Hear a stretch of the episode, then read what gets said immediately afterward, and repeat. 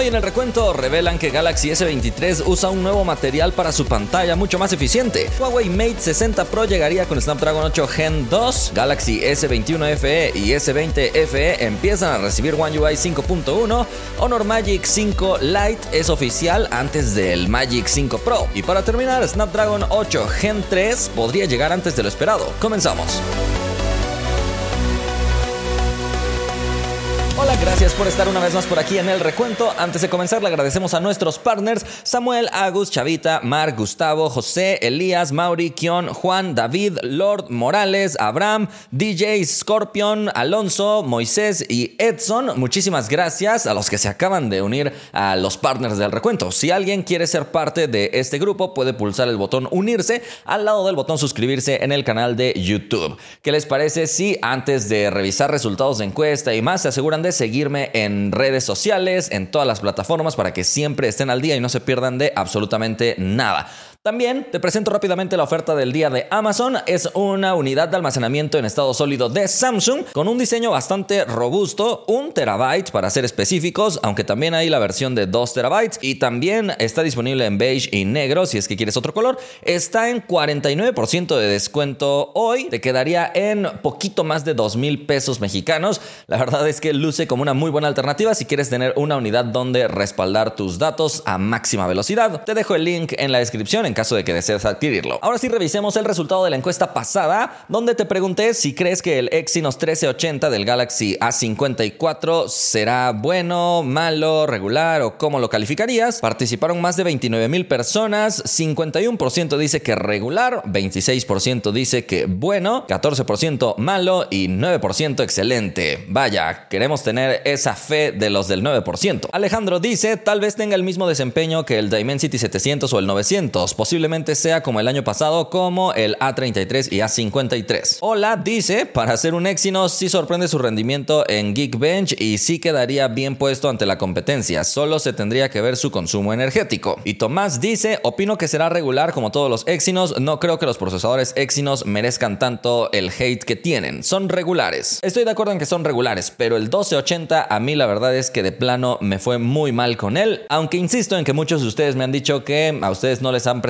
los problemas que a mí, pero curiosamente a mí en cuatro diferentes dispositivos con el mismo procesador tuve este detalle, así que ya, adiós a ese Exynos, por favor.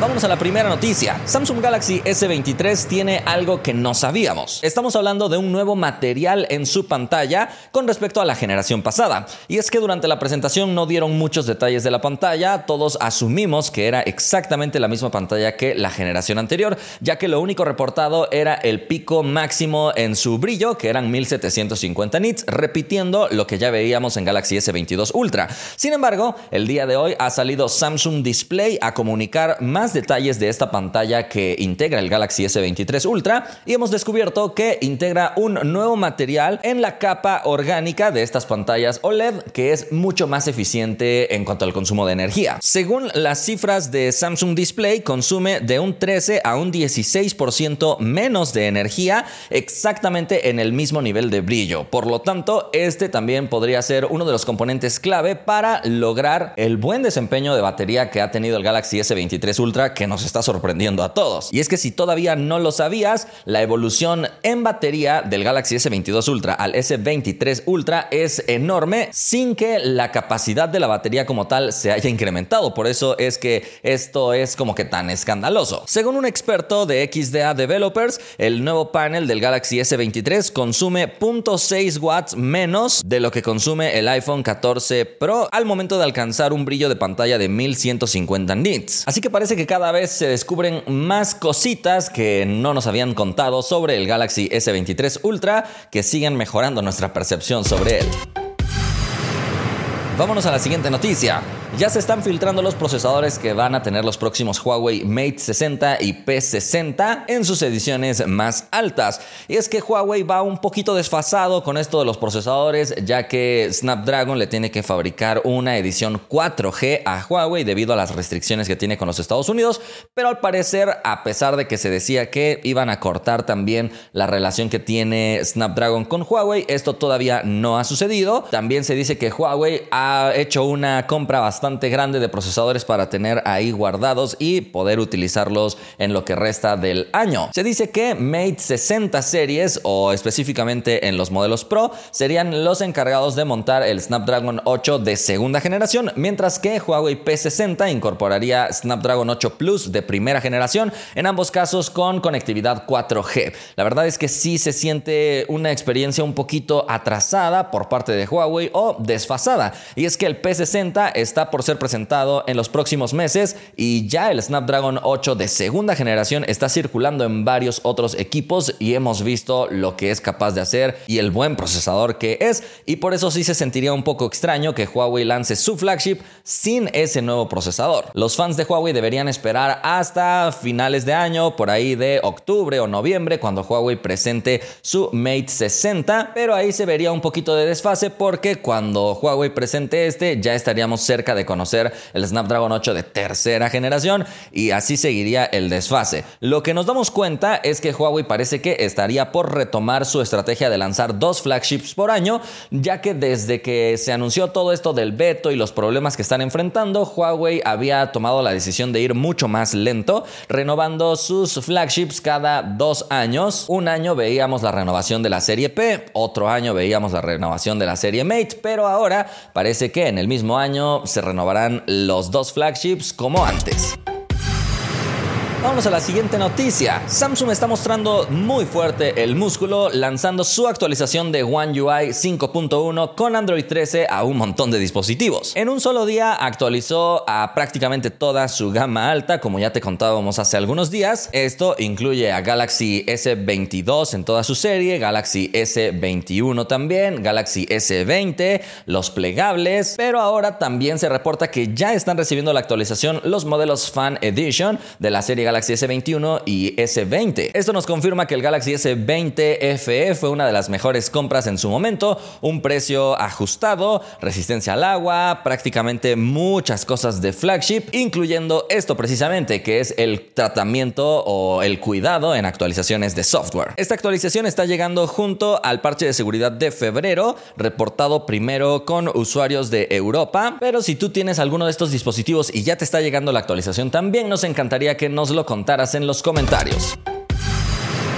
Vámonos a la siguiente noticia. Honor acaba de hacer algo muy extraño porque presentó el Magic 5 Lite de forma oficial sin haber presentado todavía el Honor Magic 5 Pro, que se supone que será su estandarte. Este equipo ha sido presentado para el mercado europeo y es un renombrado al más puro estilo de Poco. Solo que en este caso es de la misma marca, se trata del Honor X9A que había sido presentado previamente en Malasia. Este dispositivo cuenta con un diseño muy interesante, prácticamente de gama alta por el frente encontramos cristal curvo, marcos súper delgados y en la parte de atrás un anillo completo para las cámaras y tener un diseño pues simétrico. Eso sí, no estamos hablando de un flagship, pero sí tiene algunos tintes como estos que te mencioné del diseño y también tiene una muy buena pantalla. Para ser exactos, es un panel de 6.67 pulgadas con tecnología OLED y resolución Full HD Plus. Es una pantalla de 10 bits en su profundidad de color y 120 Hz en su tasa de actualización con pico de brillo de 800 nits. Sí cuenta con lector de huellas dentro de la pantalla para darle otro toque de flagship, pero en el apartado fotográfico será donde no veremos cosas tan avanzadas. Tenemos tres cámaras. La principal es de 64 megapíxeles, ahí está bien. La ultra amplia es de 5 megapíxeles, creo que ahí queda decepcionando con poca resolución y seguramente el lente no será muy avanzado que digamos.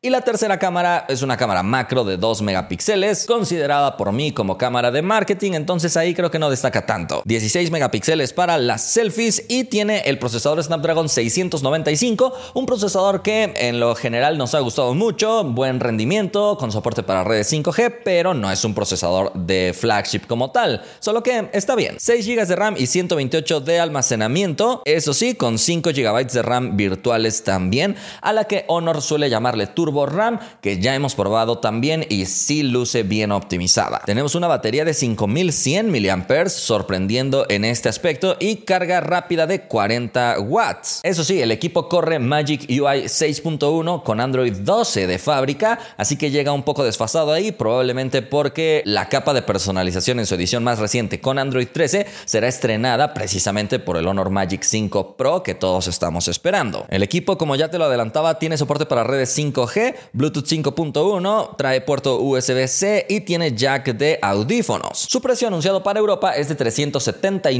euros. En pantalla tienes el precio de referencia en otras monedas, pero recuerda que los precios de aquí no son los mismos que los de allá y no sabemos si Honor va a tomar la decisión de lanzar este equipo en más mercados con el mismo nombre o va a llegar a más mercados con el nombre X9A. Está disponible en colores negro, verde y plateado y ahora simplemente recuerda que durante el Mobile World Congress Honor debería presentar ahora sí su flagship Honor Magic 5 Pro.